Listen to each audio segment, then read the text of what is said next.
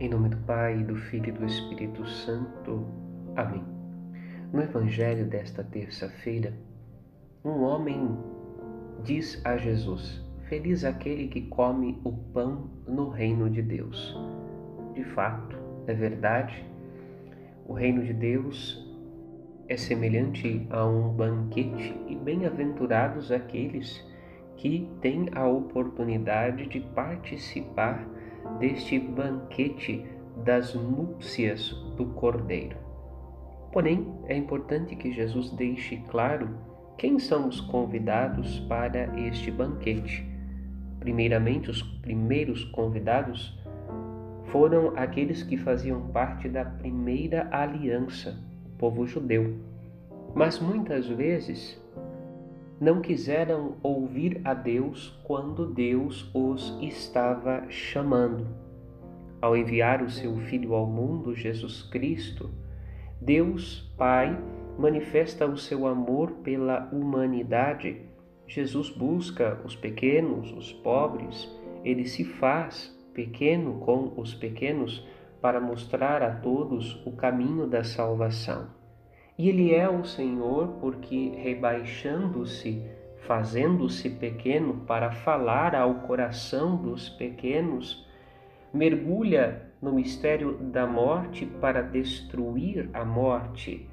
Ele, o justo, é condenado como se fosse um pecador. E assim, tendo se despojado de si mesmo e demonstrado a humildade de Deus, de vir buscar o coração da humanidade, tendo vencido a morte, é glorificado. O nosso Senhor. O Senhor que nos convida ao reino dos céus, o Senhor que nos convida ao banquete das suas núpcias, é um servo humilde da humanidade. É verdade, bem-aventurados são aqueles que são chamados e convidados ao banquete do reino dos céus. Mas é necessário humildade para entendermos como é que é este banquete do reino dos céus para, qual, para o qual o Senhor nos convida.